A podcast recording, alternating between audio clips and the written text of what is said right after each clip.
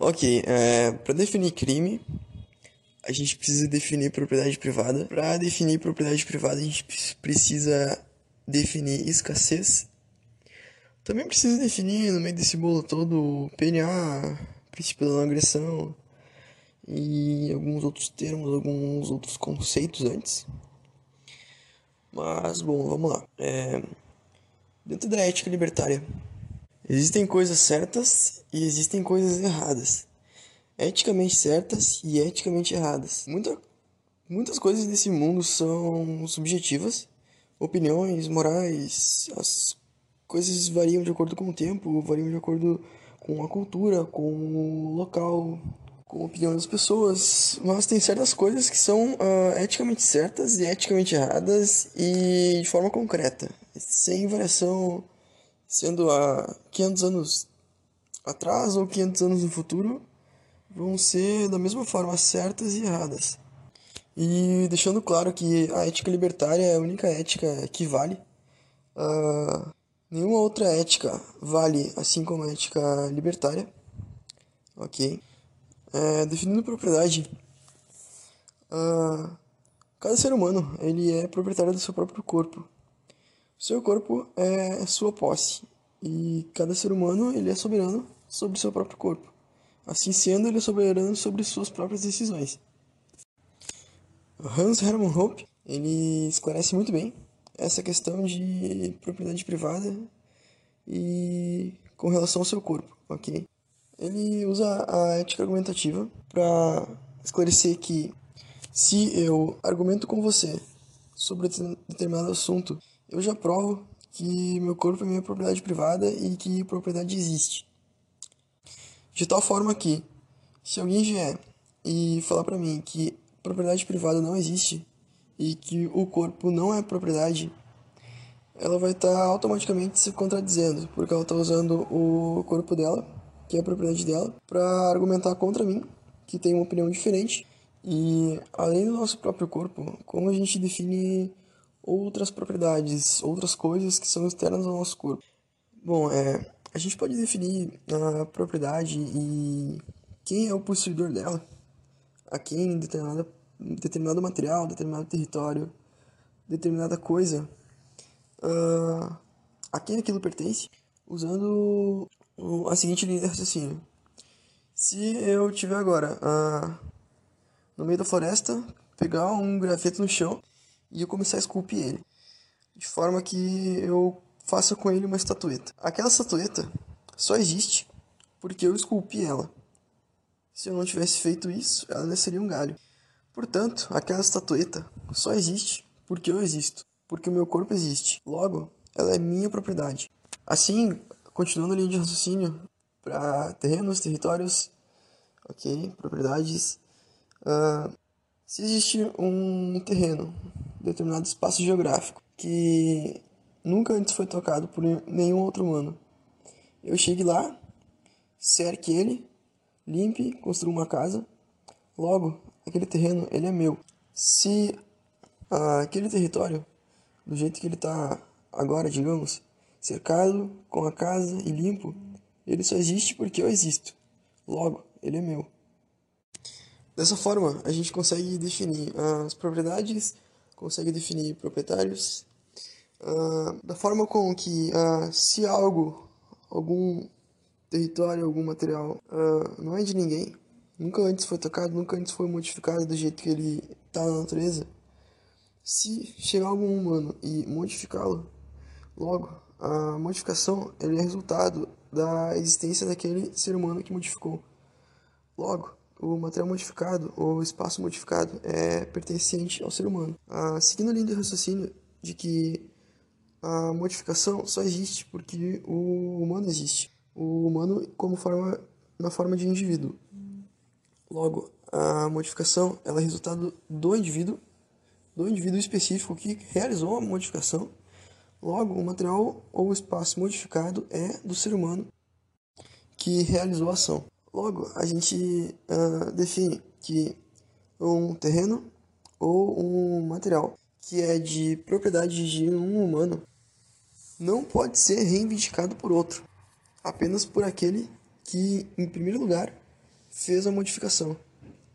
Esse possuidor primário, que em primeiro lugar modificou o território, esse sim é, pode passar para outro ser humano de forma de troca ou doação ou uh, qualquer tipo de contrato, ok?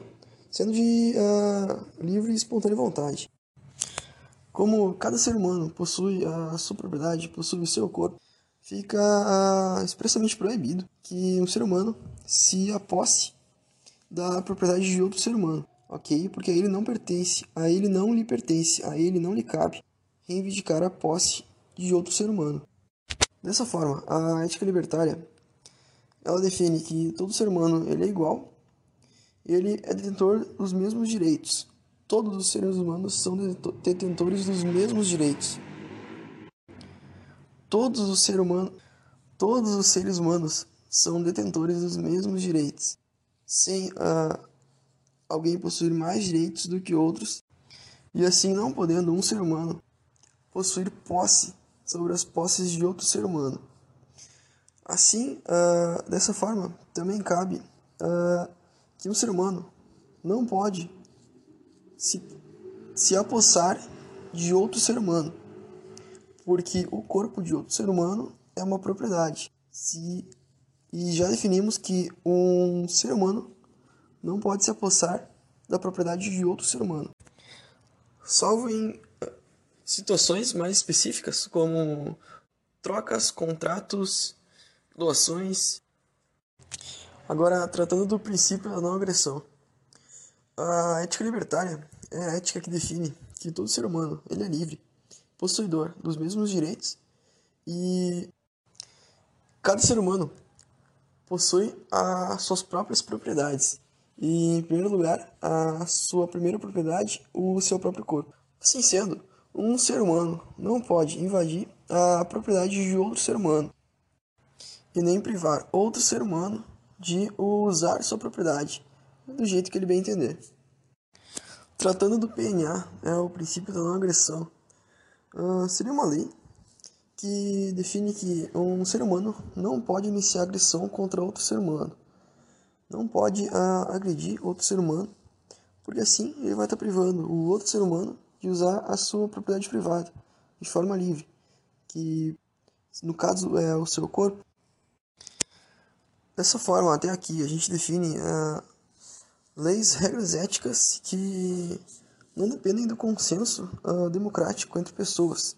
Não dependem de pessoas que sentem em uma mesa e definam o que é o certo, o que é o errado, o que é justo, o que é injusto, o que pode e o que não pode. A gente usa a lógica e a ética, a lógica, a razão, para definir uh, certas coisas que são naturalmente certas, naturalmente erradas, eticamente certas e eticamente erradas. Esse tipo de legislação, digamos assim, uh, de forma mais uh, natural, intrínseca ao ser humano, seria uma forma de lei mais correta, de acordo com a natureza humana. Um ser humano não pode matar outro ser humano. Lembrando que não poder não, é, não significa que ele não é capaz. Mas a ética define que uh, um ser humano não pode matar outro ser humano. Por quê? Um ser humano não tem o direito de tirar a propriedade privada de outro ser humano, assim como também não tem uh, o direito de tirar a liberdade de outro ser humano. A questão de um ser humano não poder iniciar agressão contra outro ser humano Uh, nessa parte entra também a questão da legítima defesa. O ser humano que está se defendendo de uma injusta agressão, de uma agressão iniciada contra ele, ele tem todo o direito de usar toda a força necessária para parar essa agressão e, se for necessário, neutralizar aquela ameaça, a vida dele. O que um ser humano não pode fazer é iniciar a agressão, de forma com que, uh, injustificadamente, ele inicie a agressão contra outro ser humano. Um crime só existe se existe uma vítima. É, se não existe vítima, não existe crime. Um crime é definido pela privação da utilização da propriedade privada de alguém, ok? Se um celular for roubado, isso é um crime. Existe uma vítima. Alguém está sendo privado de usar uh, livremente a sua propriedade privada, no caso o celular. Se alguém está sendo agredido, essa pessoa está sendo privada de usar livremente a sua propriedade privada, que no caso aqui é o corpo, é o próprio corpo, ok? Se alguém está sendo uh, preso, está em cativeiro, está sendo acorrentado, está sendo amarrado, está sendo amordaçado, essa pessoa, tá, ela é uma vítima, ok? E existe um crime, porque essa pessoa, essa vítima, está sendo privada de usar a sua propriedade privada, que no caso é o corpo, usar livremente, da forma como quiser. Se alguém for ofendido, xingado ou qualquer outra coisa do tipo, isso não se define como um crime, porque não existe uma vítima. Uh, se a pessoa se sentir ofendida, ela pode até considerar que ela é uma vítima.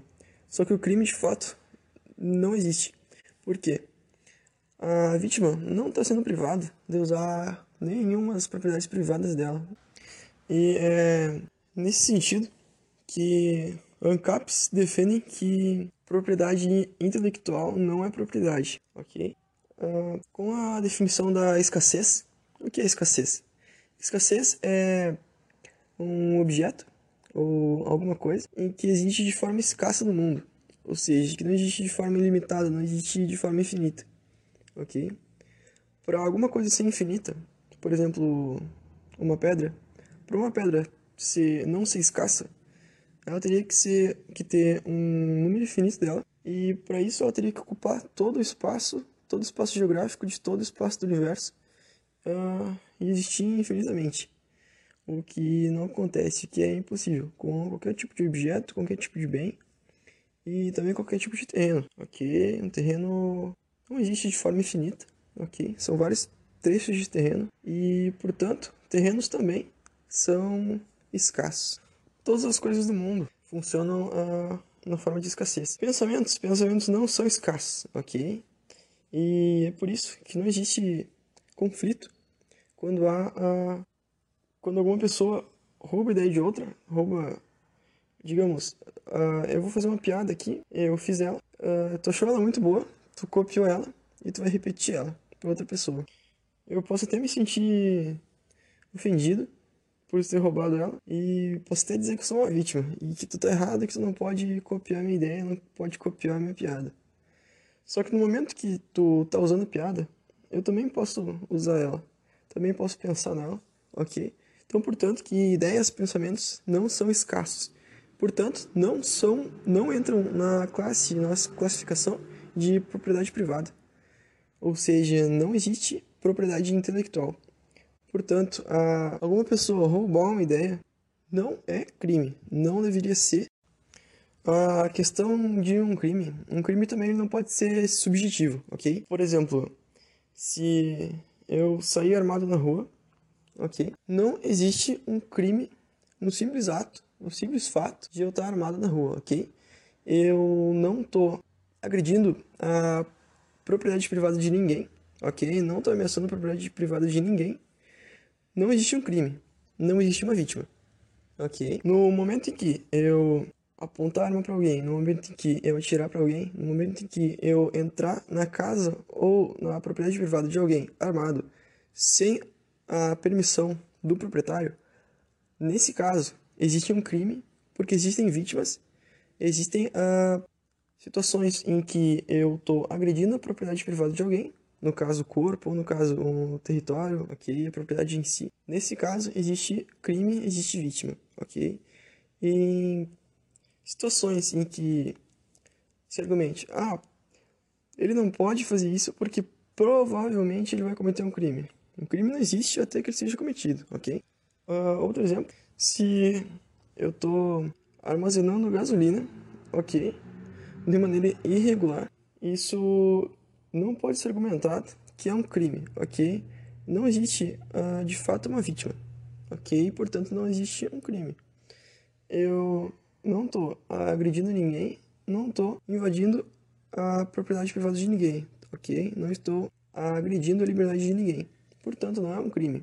Pode haver argumentação de que, ah, possivelmente, isso vai trazer um dano, possivelmente isso vai causar algum problema, ok? Isso é outro tipo de argumentação, ok? Uh, o fato de não existir uma vítima e não existir um crime não significa que alguma ação seja certa ou seja errada, ok? Nem que ela seja incentivada, nem que ela seja qualquer tipo de juízo de valor, ok? Simplesmente pelo ponto de vista da ética, uh, só existe crime quando existe vítima, e nesses casos específicos não existem vítimas, portanto não existem crimes. A gente pode chegar a vários outros exemplos, ok? Exemplos muito claros onde um crime não deveria ser um crime, porque não existe vítima, e outros exemplos em que é muito complexo de abordar esse assunto, ok? Tem situações em que entram em, digamos, uma área cinzenta, ok? Um grande exemplo disso é a questão das vacinas, ok? É uma área cinzenta, digamos, porque entra na questão da ética e entra na questão do utilitarismo, por exemplo, ok? Uh, só para pincelar um pouco a diferença entre ética e utilitarismo, a diferença entre a ética é que para a ética existe um certo e existe um errado de acordo com a ética, ok? De acordo com a liberdade. A ética libertária é a ética da liberdade. Já uh, para o utilitarismo, a ótica do utilitarismo é o que é mais útil, o que é melhor para o momento, o que é melhor para aquela situação, ok? Um exemplo bem comum entre a diferença entre ética e utilitarismo é, por exemplo, digamos que eu tenha uma fazenda de café, eu preciso colher esse café da forma mais barata possível, ok? Então eu uso mão de obra escrava, porque é a forma mais útil, ok? Só que se eu for usar pela ótica ética, essa prática não é correta, essa é, prática é errada, ok? Uh, em várias situações a gente pode uh, abordar pelo ponto de vista da ótica utilitarista e também da ótica ética, ok? Uh, voltando à questão da vacina, por exemplo, é a obrigatoriedade da vacinação de todo mundo, ok? Para conter o vírus, por exemplo, ok? Uma situação que a gente não está vivendo hoje, né? Mas pode ser que algum dia no futuro possa acontecer, né? Então, abordando do ponto de vista utilitarista, ok? O certo, ou melhor, o mais útil, seria que a gente uh, forçasse todo mundo a se vacinar, ok? Para conter a propagação do vírus, para conter a circulação do vírus, ok? Da, do ponto de vista da ótica, da ética, ok? É errado a gente obrigar alguém, um indivíduo, uh, a fazer alguma coisa que ele não quer com a propriedade privada dele, no caso o corpo dele, ok? Por mais que uh, a gente argumente que o ponto de vista da, do utilitarismo ele é o melhor, porque ele vai evitar danos, ele vai evitar mortes, ok? Do ponto de vista ético, não existe discussão, ok? A forçar alguém a fazer uma coisa que ela não quer é eticamente errado, ok? É, todas as situações da, da vida, problemas, coisas que precisam ser discutidas, resolvidas, elas podem ser resolvidas da forma da ótica do utilitarismo ou da forma da ótica da ética. É, se a gente começar a abordar pela ótica do utilitarismo, a gente vai cair em algumas, digamos, contradições, ok? Que a gente não cairia com a ótica da ética, ok? Para a ética, existem coisas que são certas e erradas, e dessa forma não existiriam contradições, como a gente encontra com o utilitarismo, ok? Por exemplo, se eu sou uma pessoa que usa o utilitarismo para minha vida, momentos eu posso defender um tipo de coisa, em outro momento eu posso defender outro tipo de coisa, que é totalmente contrário das outras coisas que eu já defendi, ok? Seria a famosa contradição, a famosa é, hipocrisia. Agora, voltando para a situação da questão da vacina e questão de crime e vítima, ok? Um crime não é subjetivo. Por que eu digo isso? Uh, eu não posso dizer que, como uh, o ouvinte não se vacinou, provavelmente ele está contaminando outras pessoas. Então, ele está cometendo um crime, ok? Essa premissa, ela é errada, ela não pode acontecer, ok? Eu não posso falar isso. Porque um crime, ele não é subjetivo. Um crime, ele precisa ser comprovado, ok? Isso não em questão da, das leis de hoje, ok? Da questão de leis positivistas, leis de constituição, mas em questão de leis naturais, ok? Questão de ética. Um crime só existe se existe uma vítima, ok? E essa vítima precisa ser comprovadamente vítima, ok? Para esse crime ser comprovadamente um crime. Por exemplo, eu não posso dizer que é, as pessoas que não se vacinaram provavelmente mataram as pessoas que uh, contraíram um vírus, ok? Essa premissa é errada pelo ponto de vista da ética e ela não pode acontecer. Por quê? Uh, precisa ser comprovado que a pessoa que morreu foi contaminada pela pessoa que não se vacinou. Um exemplo, ou pela pessoa que se vacinou, ou independente da questão de vacinação, ok?